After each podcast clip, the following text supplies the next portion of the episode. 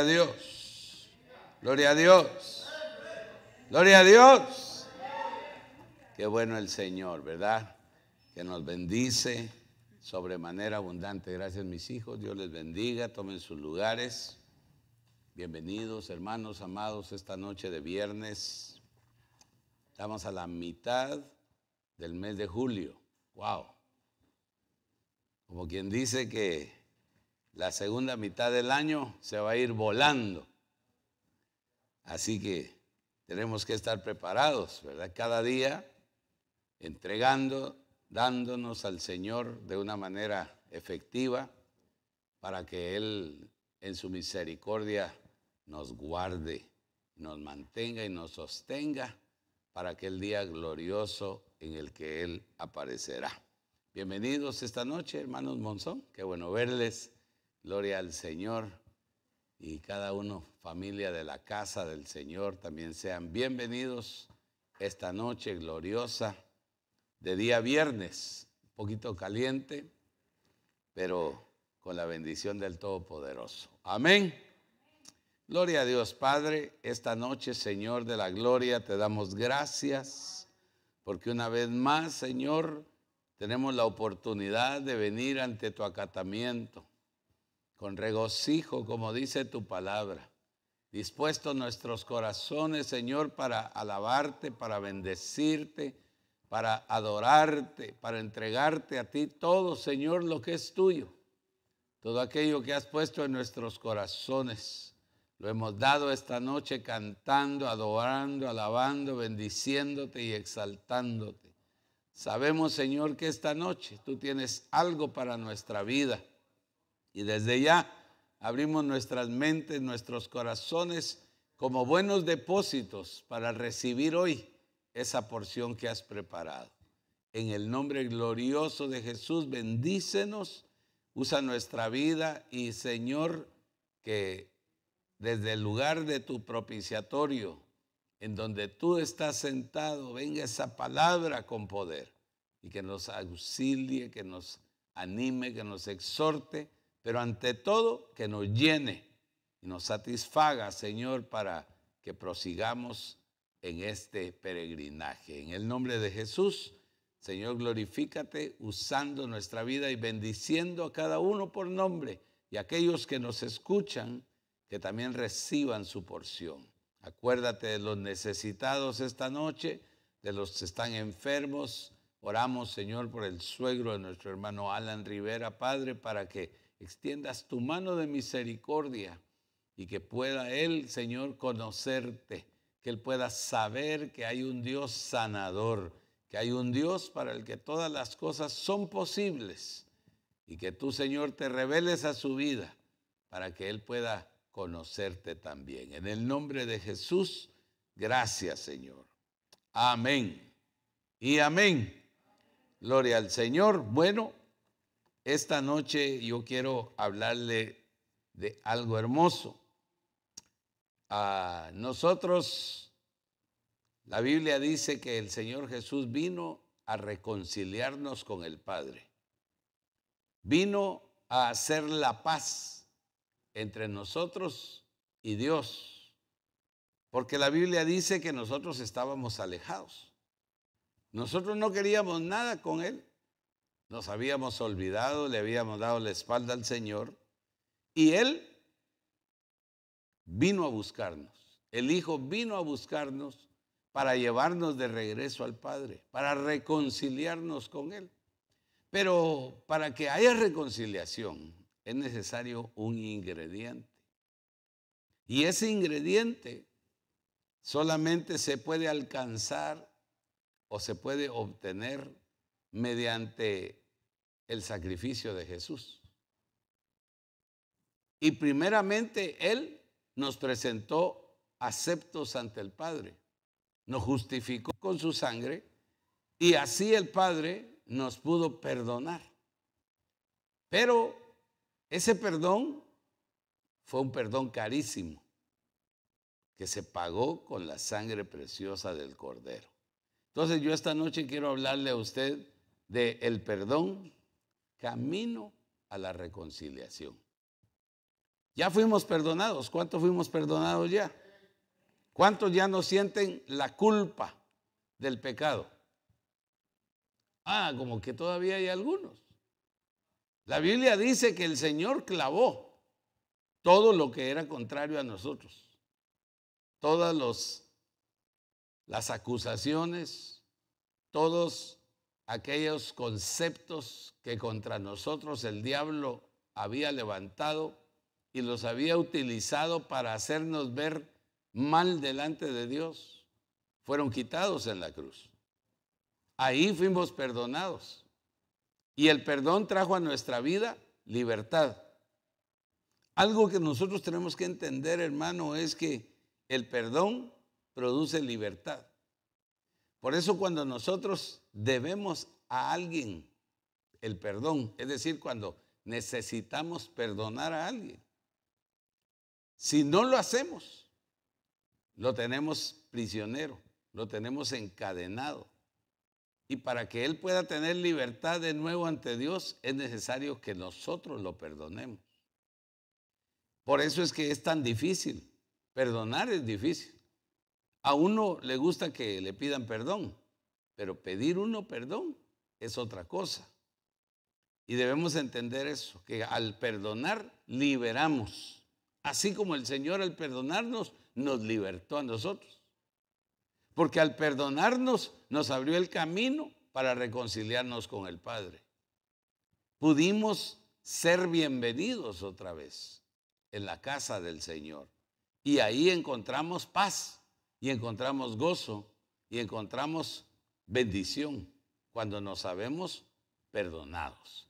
Entonces, eh, el perdón es una palabra que en hebreo se dice salak. Esa palabra salak es una raíz primaria, es decir, que es una palabra muy fuerte y muy necesaria, muy importante para nuestra vida, porque esa palabra salak significa perdonar. Es la acción de perdonar, aunque su sinónimo sea perdón, perdonar o querer.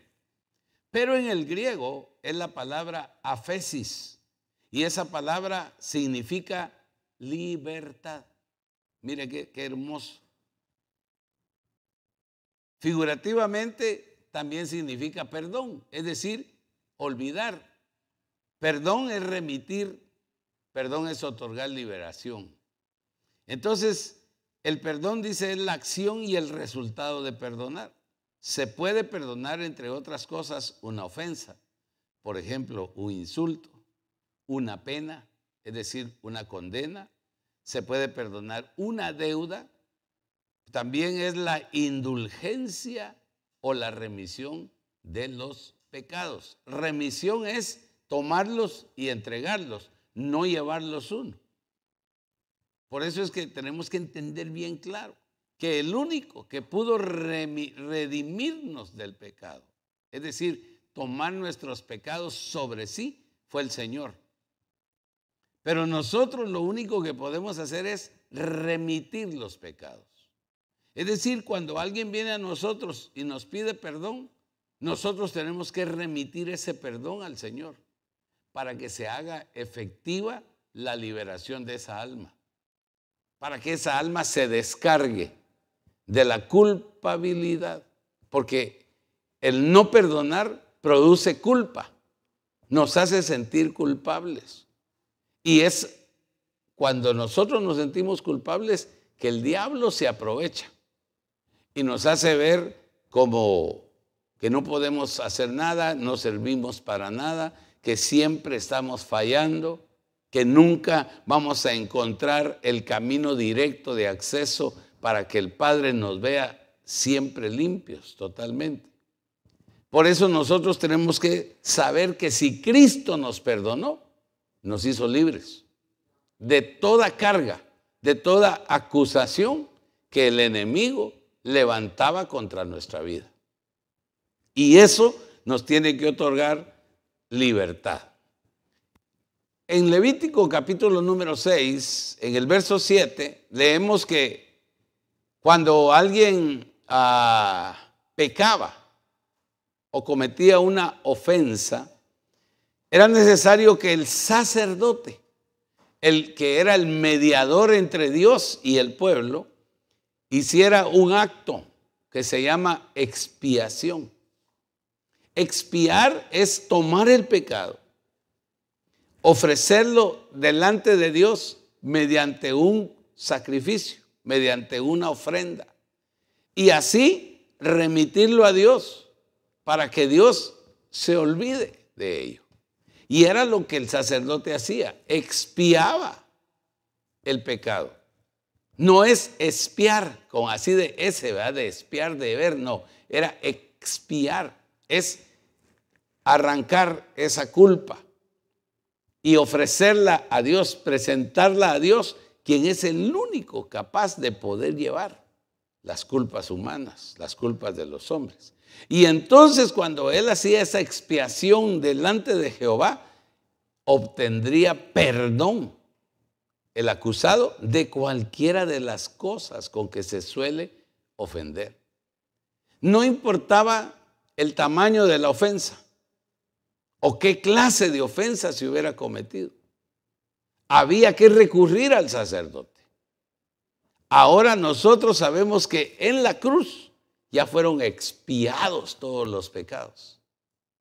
No solo los nuestros, sino los de todo el mundo.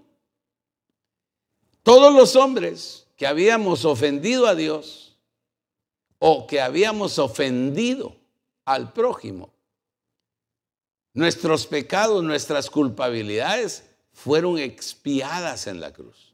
Es decir, ahí las recibió el Padre. La expiación era el acto mediante cual el Padre recibía las culpas, tomaba las ofensas y al ver la sangre de los corderos derramada, borraba, cubría ese pecado. Permitía que el pecador pudiera vivir con libertad. Hasta que volvía la ocasión en la que de nuevo causaba una ofensa, él sabía a quién tenía que recurrir. Ahora nosotros sabemos que cuando nosotros pecamos o cuando nosotros ofendemos, inmediatamente tenemos que ir a Cristo. No podemos dejar pasar el tiempo. Ah, mañana me pongo a cuentas, mañana me arreglo. No, porque la Biblia dice, hablando el Señor Jesús, que mientras vamos por el camino, es necesario que nos pongamos a cuenta con nuestro adversario, con nuestro enemigo. No sea que el alguacil nos encuentre en esa situación y nos meta a la cárcel. No vamos a salir de ahí hasta que pagamos la última deuda, el último cuadrante. Entonces es necesario ahora entender que aunque ya Cristo expió nuestros pecados, no quiere decir que los que cometemos ahora ya están ahí limpios. No. Esos que se expiaron en la cruz fueron todos los pecados que nos habían alejado de Dios. Era todo aquello que nos tenía sin comunión, sin relación con Dios. Aquellos que no permitían que viviésemos en paz con Dios. Pero cuando Cristo llegó a la cruz, Él expió presentó, tomó esos pecados, los remitió al Padre y el Padre los tomó y los arrojó a lo profundo de la mar y no se acuerda más de ellos. Pero de ahí en adelante, todos los pecados y todas las ofensas que se cometen tienen que ser expiadas, es decir, tienen que ser llevadas a Cristo para que Él, en su calidad de sumo sacerdote, ahora ya no como el sacerdote del antiguo pacto, sino como sumo sacerdote, con toda la autoridad del Padre, Él tome esos pecados y los anule, los borre y nos haga ver justos y limpios delante de Dios. Tenemos un sumo sacerdote, dice Hebreos, que no es comparado con los sacerdotes del Antiguo Testamento, porque aquellos morían. Y era necesario que cada vez que morían fueran sustituidos. pero ahora tenemos un sumo sacerdote que no muere nunca.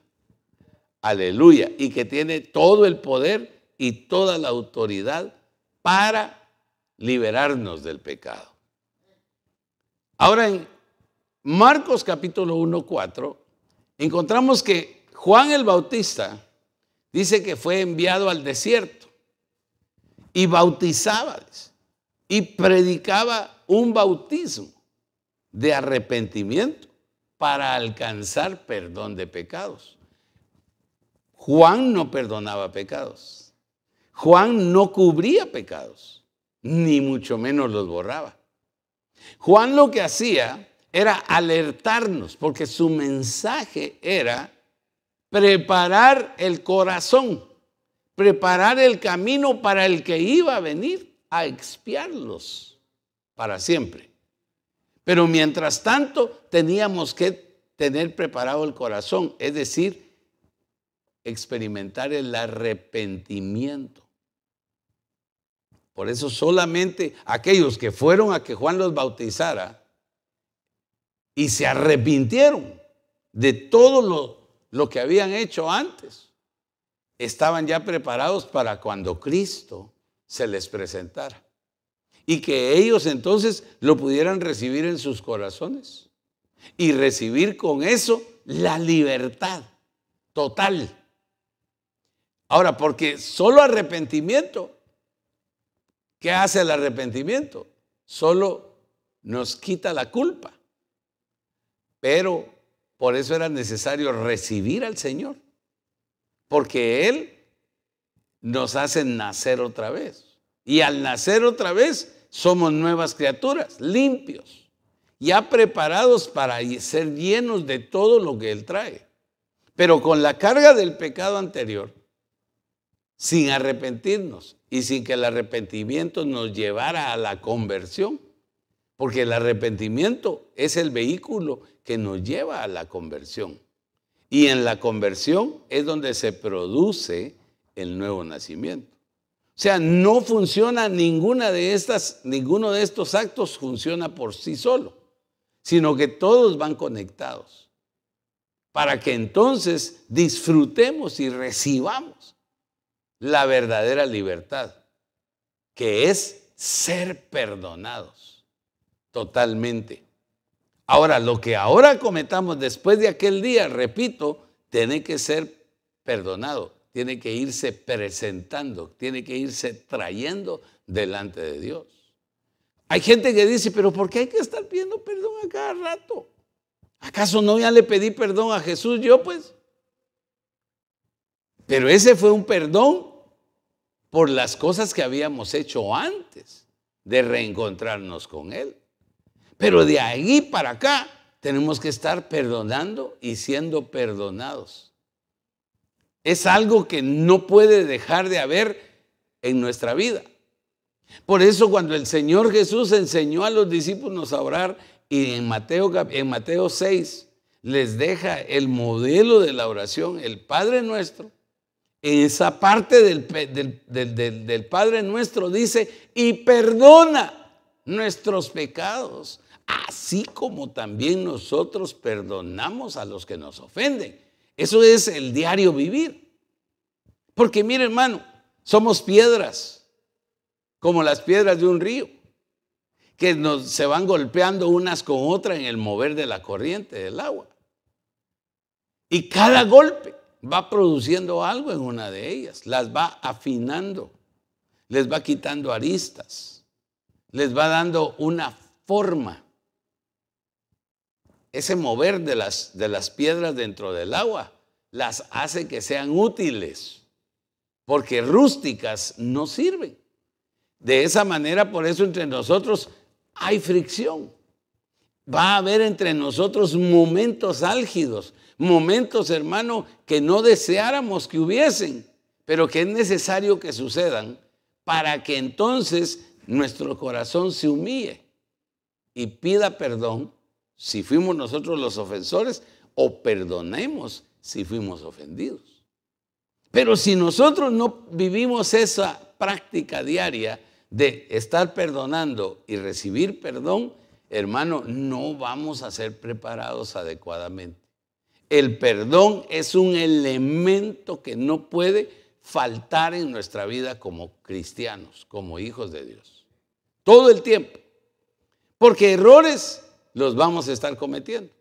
El problema con los religiosos es que cuando oyeron que Juan no era el Mesías, que no era ninguno de los profetas, sino que él dijo, yo soy uno, que vengo como una voz que clama en el desierto, preparad el camino al Señor. Pero detrás de mí viene el que verdaderamente los va a hacer libres. Y cuando los haga libres, los va a bautizar con el Espíritu Santo.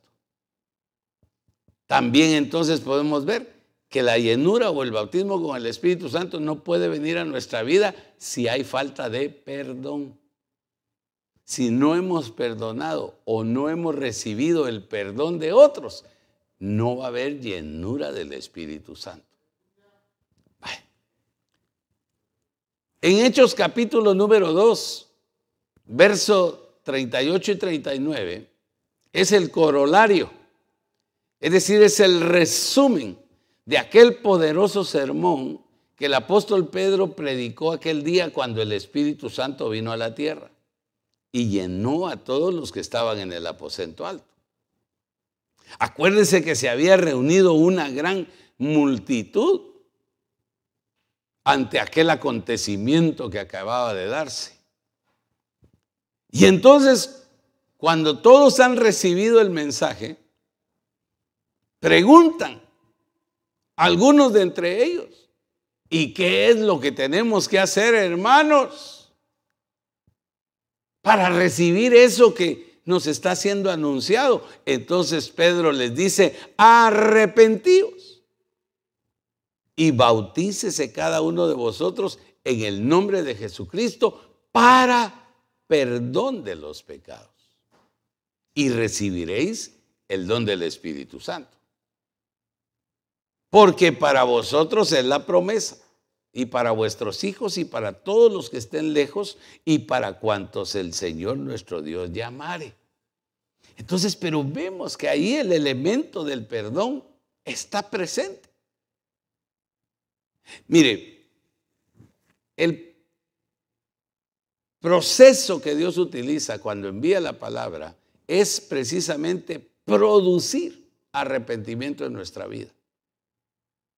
¿De qué nos vamos a arrepentir? Cada uno de nosotros sabemos qué es lo que hemos hecho. Sabemos cuál es nuestra situación delante de Dios. Y cuando llega la palabra, muchas veces ni siquiera es un mensaje que apele a nuestra humillación, al reconocimiento de nuestro corazón, de públicamente confesar que hemos hecho algo malo. Pero como hay un Espíritu Santo maravilloso que internamente nos está llevando a la búsqueda de la reconciliación. Porque hermano, es necesario que nosotros estemos a cuentas con nosotros mismos. Nosotros tenemos que reconciliar nuestro espíritu, nuestra alma y aún nuestro cuerpo para que podamos estar en la capacidad de reconciliarnos con otros que están en una situación semejante a la nuestra. Y que una vez reconciliados, entonces estemos preparados para sabernos perdonados y en el momento en que Cristo aparezca, estemos llenando los requisitos para poder ser arrebatados. Si alguno de nosotros no se ha arreglado con algún hermano o no ha arreglado alguna situación que tenga pendiente en el momento en que el Señor aparezca, se queda. Nos quedamos, hermano. Por eso es que entre nosotros, hermano, no puede haber falta de perdón. Cualquiera que sea la razón que te hizo sentir algo en tu corazón contra tu hermano sea una falta de atención, sea una herida, sea una palabra que te lastimó, sea una ofensa, sea cualquiera cosa que haya, tiene que ser solucionado, tiene que ser arreglado. No podemos dejar pasar el tiempo. Es más, el, apóstol Pablo recomienda que como parejas, si hay una situación que se dio entre nosotros, no permitamos que termine el día para irnos a descansar en esa condición, sino que busquemos arreglarnos. No vaya a ser que el Señor venga y entonces se cumpla lo de Mateo 24, donde dice, uno será tomado y el otro será dejado. Ahora, ¿por qué es que Mateo habla eso? Dice, ah, no, eso es para Israel, hermano, sí. Pero si nosotros lo vemos aplicativa y figurativamente, tiene que ver mucho con nosotros. Porque tenemos la orden de que entre nosotros no haya nada que nos divida, no haya nada que nos separe. Y la falta de perdón causa división. La falta de perdón causa división y separación. Por eso padres e hijos. ¿Sabe qué debería ser nuestra costumbre? Una buena costumbre debería de ser que cada día antes de irnos a acostar nos pidiéramos perdón papá y mamá y padre, eh, padres e hijos, e hijos con padres. Y, ay hermano, y si ya nuestros hijos ya no viven con nosotros y no hay teléfono, pues. Mira, hijo, fíjate que ya va a terminar el día, son las 12 menos 5. Pero me acordé que tengo algo en mi corazón y quiero arreglarme contigo no vaya a ser que cuando suenen las 12 venga el Señor. Y si tú y yo no estamos a cuentas, los dos nos quedemos. O yo me quede a causa de mi negligencia y de la falta de humildad en mi corazón de no reconocer que te ofendí. No importa la situación que se haya dado, hermano. Cualquier cosa pequeña o grande que sea, no la consideremos como para dejarla pasar. Es por esa razón que eh, eh, eh, las divisiones en la iglesia no son notorias cuando son provocadas por estas situaciones que le estoy hablando. Pero la falta de perdón produce división. Y la división no le agrada al Señor. Dice que como cuerpo no podemos estar divididos. Necesitamos estar unidos entre sí. Porque las coyunturas, por eso las coyunturas son los ministros que nos recuerdan a través del Espíritu por la palabra que necesitamos estarnos reconciliando, que necesitamos ser invitados a pedirnos perdón. Cada día. Cada vez que nos reunimos, que tenemos oportunidad, decirle, mira hermano, perdóname. Pero ¿y de qué te voy a perdonar hermano? mira, como la Biblia dice, David le decía al Señor, Señor, perdóname y recuérdame aún los pecados que me son ocultos. Aquellos que yo no recuerdo que haya cometido, perdónamelos, por favor, Señor. Entonces decía, no, hermano, mira, eh, perdóname vos, pero ¿por qué? Porque es que yo creo que yo te ofendí, hombre. En algún momento, fíjate que yo, yo tuve un mal pensamiento acerca de ti, hombre me molestó tal cosa de ti. Vi una actitud en ti que me causó dolor, me molestó. Pero no había tenido la oportunidad de decírtelo, entonces perdóname, ¿oíste? Porque eso me hacía sentir separado de ti. Y yo no quiero que si el Señor viene esta noche, yo me quede o te quedes tú por no arreglar esta situación. Ahora, hermano, esto, esto está bajándome ahora. O sea, esto no lo pensé decírselo esta noche. Pero eso lo estoy viendo ahorita a través de la, de la palabra, lo que el Señor nos invita a hacer, porque necesitamos, hermano. Hay situaciones tan tremendas, hermano, en la iglesia. La iglesia se ve muy linda cantando, danzando, alabando al Señor, pero cuando ya baja la unción, cuando baja el aceite, cuando baja la visitación y volvemos a la normalidad cada uno, somos un nido de cosas que necesitamos arreglar. No creamos que todo lo que hay en nuestro corazón es bueno. En nuestro corazón hay cosas malas también, hermano. Pero somos tan orgullosos y tan vanidosos que no queremos sacarlas. Nos gusta tenerlas ahí y no nos damos cuenta que eso nos está enfermando y nos está causando daño y nos está poniendo en peligro para el rapto. Arrepentíos y bautícese cada uno. Oye, ya me bauticé, ya me arrepentí, sí, pero ¿no será que cometiste un error este día en la mañana? ¿Tuviste una mala actitud? ¿Tuviste un mal pensamiento o un mal deseo en contra de alguien? ¿O te recordaste de algo que sucedió con tu hermano hace mucho tiempo y te das cuenta que no lo has sanado, que no lo has arreglado? Por ejemplo, hermano, dijimos que perdón era, se podía referir a perdonar una deuda. De repente, entre hermanos, somos dados a echarnos la mano de vez en cuando, ¿verdad o no? Porque la Biblia dice que si vemos que nuestro hermano está en necesidad y nosotros tenemos la capacidad de ayudarlo, que no, no cortemos nuestra mano de hacerlo, sino que lo ayudemos. ¿Y qué tal si tú ayudaste a un hermano hace 10 años y el hermano nunca te pagó el favor? Y han pasado esos 10 años y tú crees que está todo tranquilo y él viene y se ríe, y te abraza y, y se ríen juntos. Y de pronto el enemigo que no se duerme viene y te recuerda que aquel favor no te lo pagaron. Y eso viene a distorsionar tu relación. Qué tremendo. Y entonces ahí es donde dice aquel dicho que es mejor pasar un rato colorado, ¿verdad? Que 100 descoloridos y irle a decir, mira hermano, eh, yo me acuerdo que hace 10 años te hice una campaña vos. ¿Te acuerdas que así decíamos ahí en Guatemala? Haceme la campaña vos. Si vos sí, préstame cinco pesos.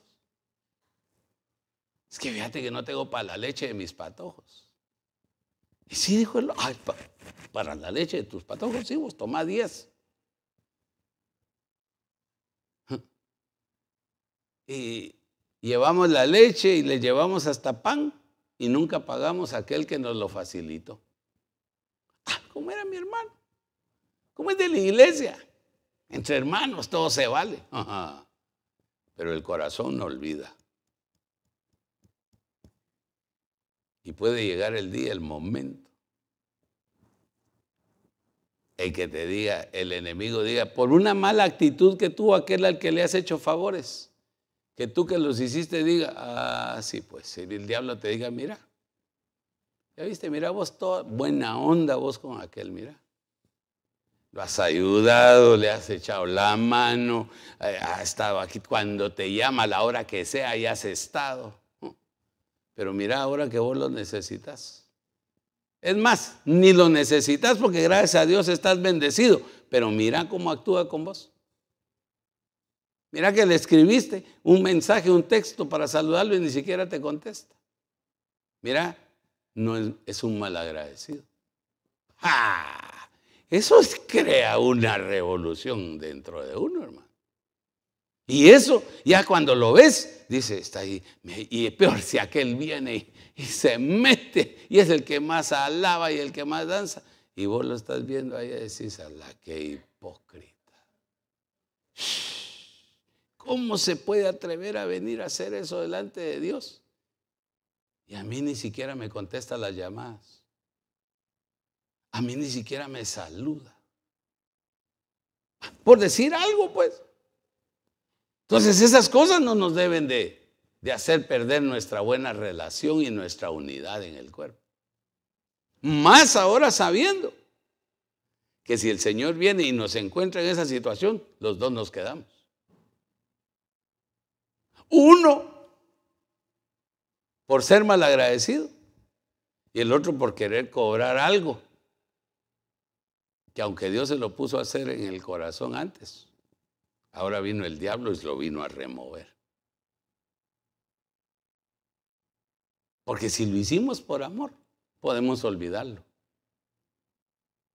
Ahora, si lo, hicimos esperando que nos pagaran de la misma manera y no lo hemos recibido, oh, ahí sí estamos mal. Por eso dice que si vamos a hacer un favor, lo hagamos con el corazón. No lo hagamos con la cabeza. Con el corazón, porque el corazón, si ha sido perdonado, sabe perdonar. Lo dejamos ahí mejor, ¿verdad? Mire lo que dice Lucas capítulo 6, verso 37. Esto es otra cosa que nosotros somos muy dados a hacer. Y la Biblia aquí es clara. Dice Jesús, no juzguéis y no seréis juzgados. No condenéis y no seréis condenados. Perdonad y seréis perdonados. Las otras, las cosas anteriores, nosotros fácilmente lo hacemos. Nos convertimos en jueces. Y muchas veces juzgamos sin tener ¿Cómo se dice? Como decía el hermano Otto, sin tener los pelos de la urra en la mano, para decir de qué color era. Es decir, podemos hablar o decir algo de alguien sin que nos conste, sin que tengamos los elementos para poder probar lo que estamos diciendo. Y eso es peligroso.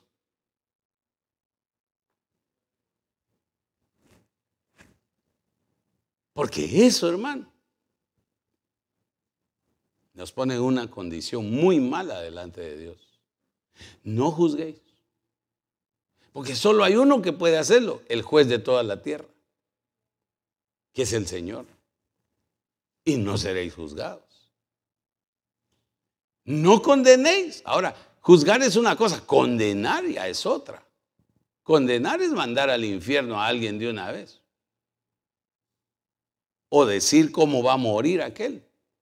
Ojalá que le caiga un rayo, que eso es condenar a alguien.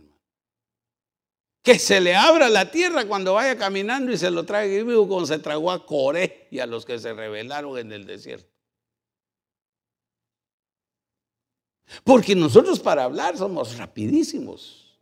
Para permitir que nuestro corazón saque la maldad, somos fáciles. Pero dice, perdonad y seréis perdonados.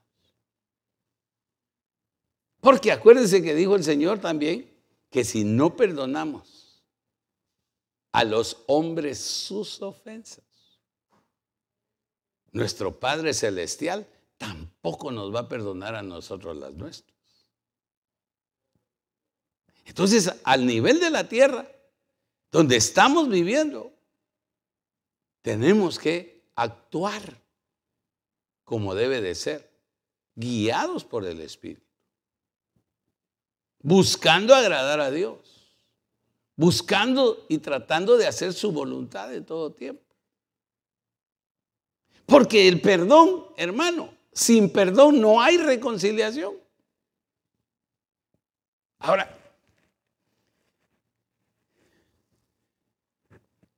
cuando el pródigo estaba en la posilga, allá todo enlodado,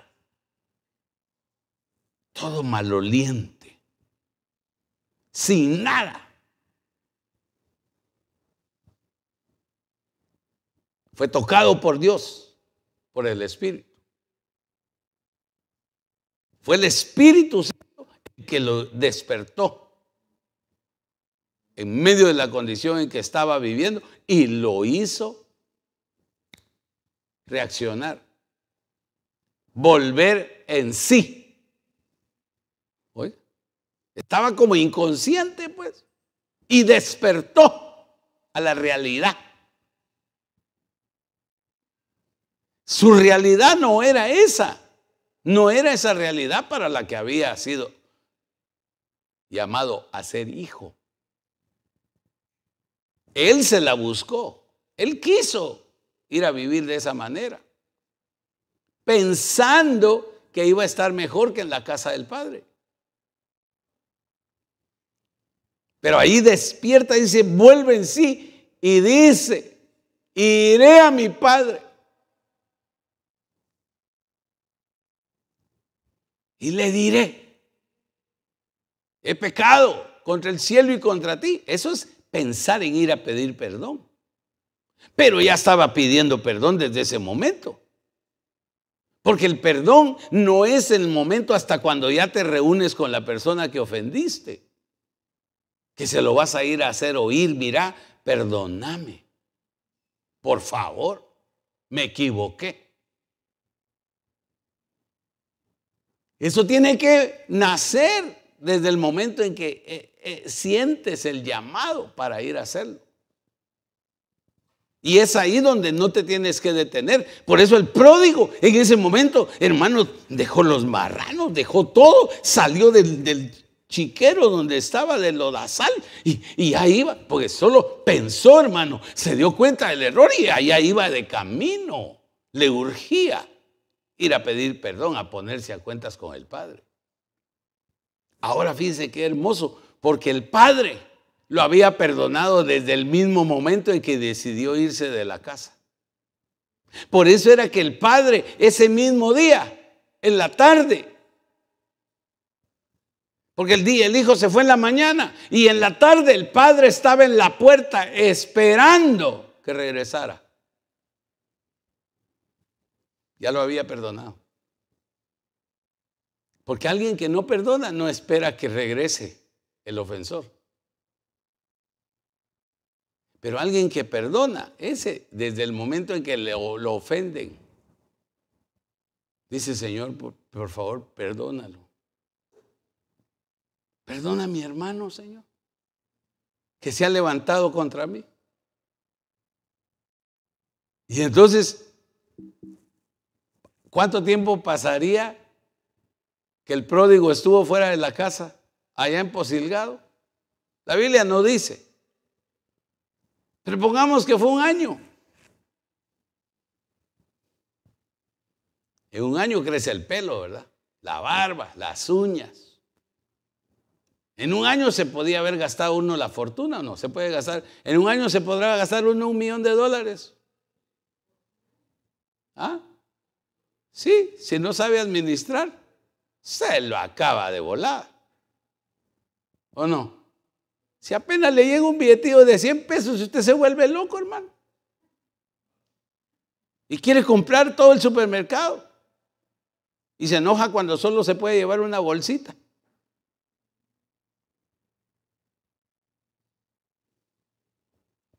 Entonces llegó a la casa y se puso de camino y a saber cómo iba en el camino. ¿Cómo le voy a decir a mi padre? Iba pensando, formulando las palabras, porque ya, hermano, de estar hasta entre los marranos, hasta se le había olvidado cómo hablar. Y en el camino iba pensando cómo iba a decirle al padre, qué vergüenza, que cómo le voy a decir, que, que, voy arrepentido, que, que me equivoqué. Pero iba en el camino buscando cómo arreglarse. Y qué sorpresa que cuando llegó, vio a lo lejos que el padre estaba en la puerta esperándolo. Y cuando se acercó a la casa, el padre no esperó que llegara a la puerta, salió corriendo a encontrarlo, hermano. Y oiga, ¿dónde vemos que el padre ya lo había perdonado? Que ni bien lo tuvo cerca, ¿qué fue lo primero que hizo? Lo abrazó y qué más? Y le dio un beso en el cuello. Yo diría que el beso se lo dio por acá, mire, cercano al corazón, queriendo oír su corazón. Y el, aquel, ante tal recibimiento, digo, Padre, se le acabaron las palabras. Y el padre le dijo, no hay necesidad de hablar. Desde el día que te fuiste te perdoné. Desde el día que te fuiste sabía que ibas a regresar y que ibas a regresar mal. Pero no te quise detener para que conocieras lo que es estar lejos de mi voluntad. ¿Sabe que cuando nosotros nos vamos de, la voluntad del Señor, el Señor nos puede detener instantáneamente y evitar que lo hagamos? Pero el Señor nos deja para que vayamos a experimentar, a probar lo que es estar lejos de Él. Y el que es verdadero hijo, ese no aguanta estar lejos del Padre un rato, hermano. Y yo, mire hermano, cuando uno es hijo, por cualquier causa no puede venir a un culto. Uno no pasa tranquilo, hermano. Si uno es hijo. Ahora, si uno es solo que va ahí a, a comer a la casa. Dice, ah, el domingo llego. Y como doble ya me repongo de lo que no comí hoy. Pero el que es hijo. Él no. Mire, porque David, hermano, dijo, si mejor es estar en tus atrios un día que mil fuera de ellos. Él había aprendido lo que era estar lejos de la casa del Padre, hermano. Entonces, mire, perdonad y seréis perdonados.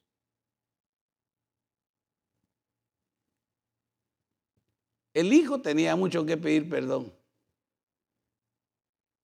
Y a saber cuántas horas pasó, ya bañado, perfumado, bien peinado, arreglado, bien vestido, estrenando anillo, calzado, ropa y todo, y bien comido del cordero engordado a saber cuántas horas pasó platicando con el Padre, poniéndose a cuentas con Él.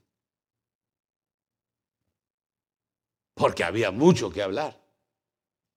Hermano, cuando ofendemos y vamos a pedir perdón, no es nada más de, mira vos, perdoname, oíste. Ya, ya, todo pasado, ¿verdad? ya lo pasado, pasado, igual que José José, no. Es ir ir a arreglarse arreglarse. Tomar tiempo para arreglarse. Mateo 5, 23, 24 dice, por tanto, dice que, mire, eh, eh, esto tiene hasta que ver con nuestra vida en el templo, con nuestra participación en el culto. Por tanto, si traes tu ofrenda al altar, y ahí te acuerdas de que tu hermano tiene algo contra ti. Ni siquiera que tú hayas ofendido, sino hay alguien que te ofendió. Deja ahí tu ofrenda. Es decir, trae tu ofrenda, déjala ahí, delante del altar. No la presentes. Y anda, reconcíliate Arréglate pues, ponte a cuentas. Primero con tu hermano. Ah, no, Señor, pero si yo a ti te traigo la ofrenda, sí, pero no te la voy a recibir si no te vas a arreglar con tu hermano. Pero Señor, es una buena ofrenda, no importa. Es que nunca he ofrendado así, no importa.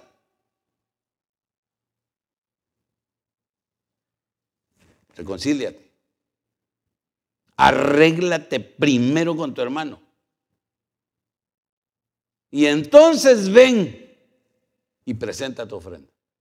Y te la voy a recibir. Porque para que vengan las bendiciones que Dios promete cuando nosotros ofrendamos, tiene que recibirnos Él la ofrenda a nosotros. Y para que nos la reciba, tenemos que venir en buenas condiciones tenemos que venir reconciliados.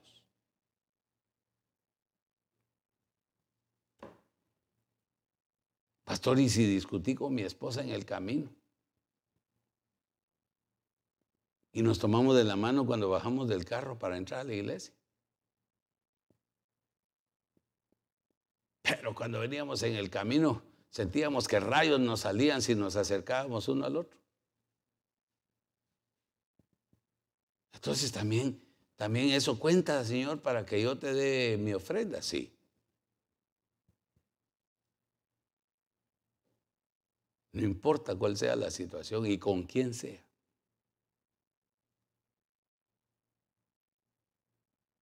Habrá alguien que dirá, yo por eso mejor no ofrendo porque tengo mucho que arreglar. Pues apúrate. No dejes pasar el tiempo. Y cuando te arregles, trae todo lo que no has traído, que va a ser bien recibida por el Señor. Mateo 6, 14 y 15. Aquí concluyo. Porque si perdonáis a los hombres sus ofensas, dice, os perdonará también a vosotros vuestro Padre Celestial. Si perdonamos. Ahora, perdonar es olvidar. Ay, hermano, y, y si hay reincidencia, no importa, tienes que perdonar también la reincidencia. Por eso fue que Pedro preguntó, Señor, él, se quiso, él se quiso preparar, diría, porque así como soy yo, saber cuántos habrá que me he echado yo, me he llevado por delante. Y a cuántos les habré sido de estorbo también. Ah, es que Pedro era tremendo y por eso es inteligente. Pensó, Señor, ¿hasta cuántas veces tengo que perdonar a mi hermano que me ofende? Él no dijo, ¿Hasta cuántas veces tengo que pedir yo perdón cuando ofendo? No, él feliz, él creyó ser inteligente y dijo, no, ¿cuántas veces tengo que perdonar a mi hermano que me ofende? Hasta 70. Y puso de una vez el número. Pero el Señor le dijo, no, no, no, no, un momento, Pedro. No te digo hasta 70. Es más, él dijo siete. Pedro dijo siete veces. Se quedó cortito. Hasta siete, Señor. No te digo hasta siete, sino hasta setenta. O setenta, sí, setenta veces siete. O 490 veces. Digo, no, no, no, no. No es como estás pensando. Porque en la matemática de Dios no es como la nuestra. Lo que Dios, el Señor le estaba diciendo era, mira, no debes de cansarte de perdonar. Porque siempre va a haber quienes te ofendan. Ofensores van a haber todo el tiempo. Pero tú prepárate para no ser ofensor, para no ofender tú. Y si alguien te ofende, está dispuesto a perdonarlo siempre. Siempre. Cuando el Señor le dijo hasta 70 veces 7, quiere decir que debemos estar dispuestos a perdonar siempre. Sin ver cantidad. Porque vamos a encontrar gente débil que va a estar ofendiendo y ofendiendo y ofendiendo y a cada rato viniendo a pedir perdón.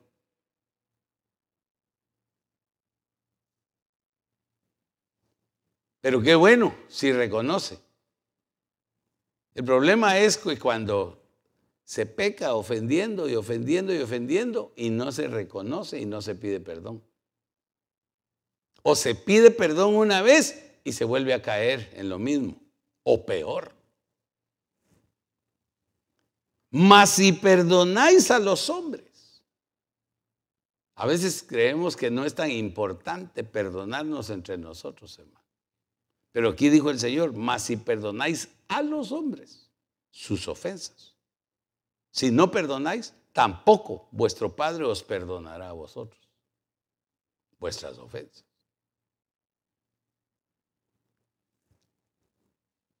Aquí es más fácil. Es más fácil venir con un hermano que ir con Dios. ¿O no? Ah, no, a mí me cuesta mucho ir con los hermanos, me es más fácil ir con el Señor. No, pero no nos van a perdonar si no perdonamos aquí primero. Tenemos que entender bien que no es un juego de palabras. Si no perdonáis a los, si perdonáis a los hombres sus ofensas, os perdonará también a vosotros vuestro Padre. Mas si no perdonáis a los hombres sus ofensas. Es decir, si no estamos dispuestos a olvidar. Hay gente que le gusta que a cada rato le estén pidiendo perdón, pero cuando se trata de él pedir perdón, no quiere ir. Entonces, hermano, si para reconciliarme necesito pedir perdón y para estar bien con Dios, tiene que ser parte de mi vida diaria estar perdonando me tengo que acostumbrar a ese parámetro. Así es como debo de vivir. Porque de otra manera, si no hay, perdón, no hay reconciliación. Puedo vivir engañado de que Dios me tiene por buen hijo. Pero no es así.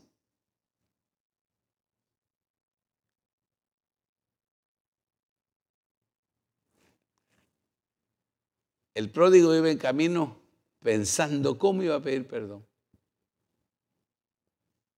Y se fue a encontrar con que el corazón del padre estaba desbordado de perdón para él desde el día que se había ido. Desde el día que se había ido.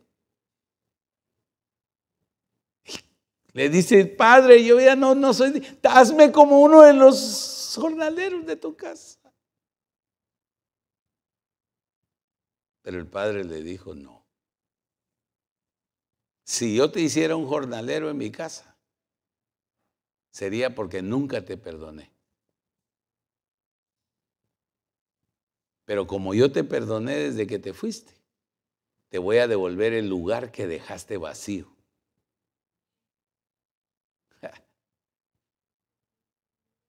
¿Sabe qué pasa cuando no perdonamos, hermano?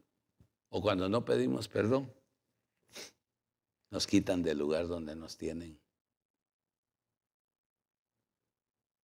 Perdemos nuestra posición.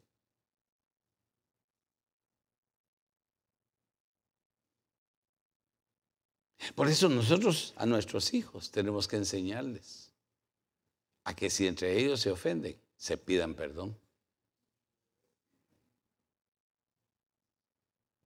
Y que no esperen que nosotros les digamos que lo hagan.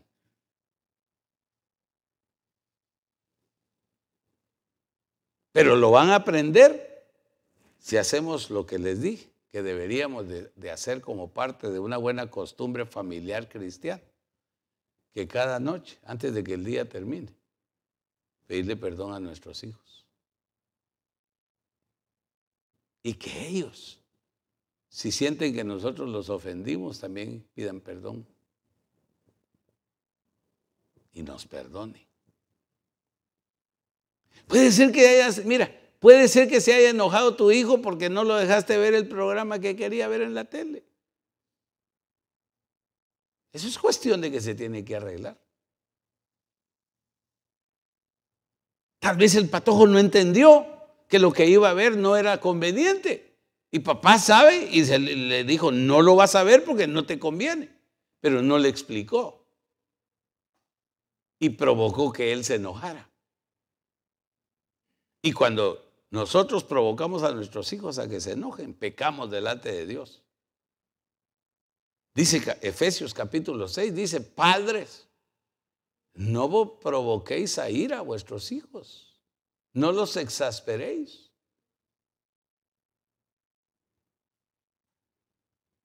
Entonces, tenemos que corregir muchas cosas para poder estar reconciliados. Porque hermano, todos decimos, ay Señor, si suena la trompeta que yo estoy dormido, que me lleves, Señor, llévame. Sí, pero ¿te reconciliaste? ¿Estás listo? ¿Estás preparado? Ay Señor, pero, pero si, si yo contigo estoy bien, no, pero con tus hermanos, ¿cómo estás? ¿Cómo estás con la familia? ¿Cómo estás con tus papás, con tus padres? Con nuestros hijos, con los compañeros de trabajo. En la escuela. Alguien que te hizo bullying. O como dice por ahí, te hizo burling. Y no lo has perdonado. Alguien se rió de ti por tu pelo, por tu cuerpo, por tu mirada, por, la forma de hablar, por lo que sea. Y no lo has perdonado. Y viene el Señor, te quedas.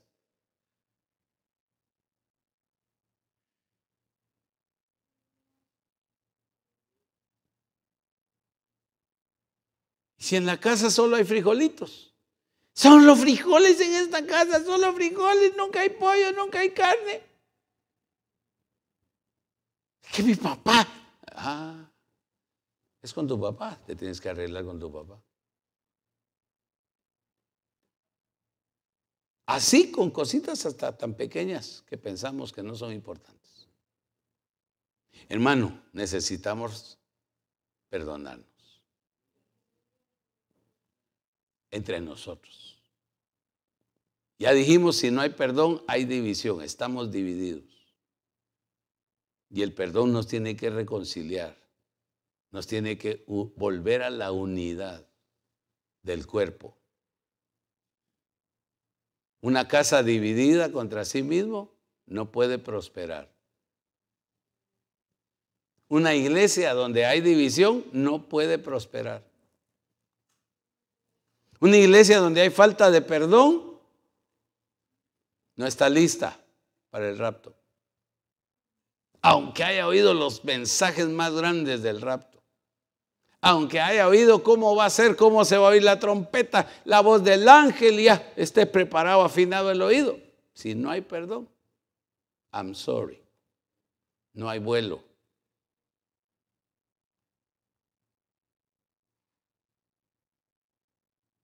El perdón es el camino a la reconciliación. Y cuando nos reconciliamos es porque ya estamos listos para no volver a ofender, para no volver a fallar de la misma manera y no volver a repetir el mismo error. Así que quiere el Señor que esta noche esta palabra sencilla que Él nos ha traído haya descendido a nuestro corazón y que nos vayamos dispuestos a arreglarnos, a buscar reconciliarnos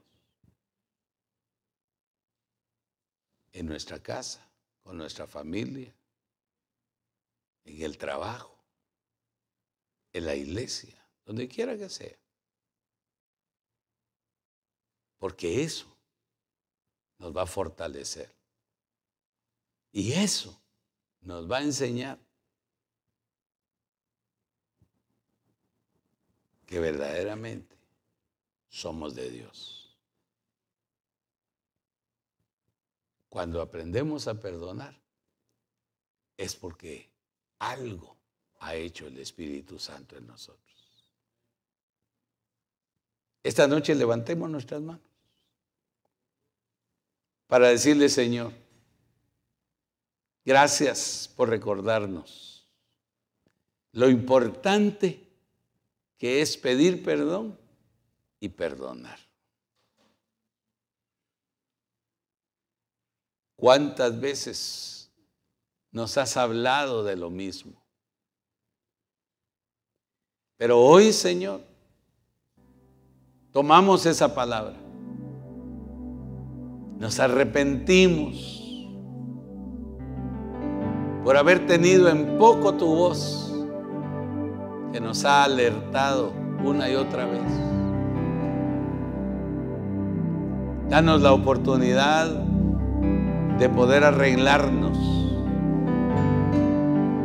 como familias, como compañeros de trabajo en la escuela, como hermanos en la congregación.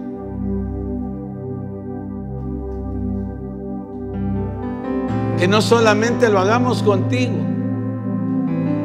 sino que lo podamos hacer aquí, a nivel de la tierra. para que en el día en que tú decidas venir, estemos verdaderamente listos, preparados, reconciliados entre nosotros y contigo para poder ser reconciliados con el Padre. En el nombre de Jesús, gracias por esta palabra, por esta noche, por hacernos reflexionar, por hacernos meditar en la importancia que esta actitud conlleva a nuestra vida. Enséñanos a perdonar y a pedir perdón cada día, en cada situación, en cada momento. Borra todas nuestras culpas, nuestras fallas, nuestras ofensas, que son muchas. Las traemos a ti. Expíalas esta noche. Espíritu Santo, lo rogamos en el nombre de Jesús, para que podamos ir con paz y con gozo, sabiéndonos perdonados y dispuestos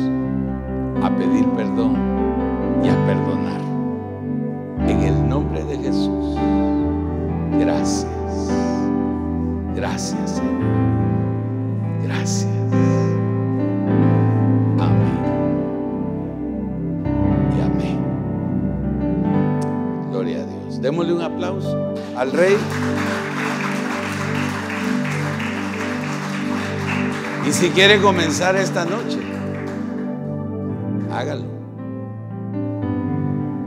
Va a dormir mejor que otras noches. Lo invitamos para el día de mañana, a las 9 de la mañana. Vamos a estar acá.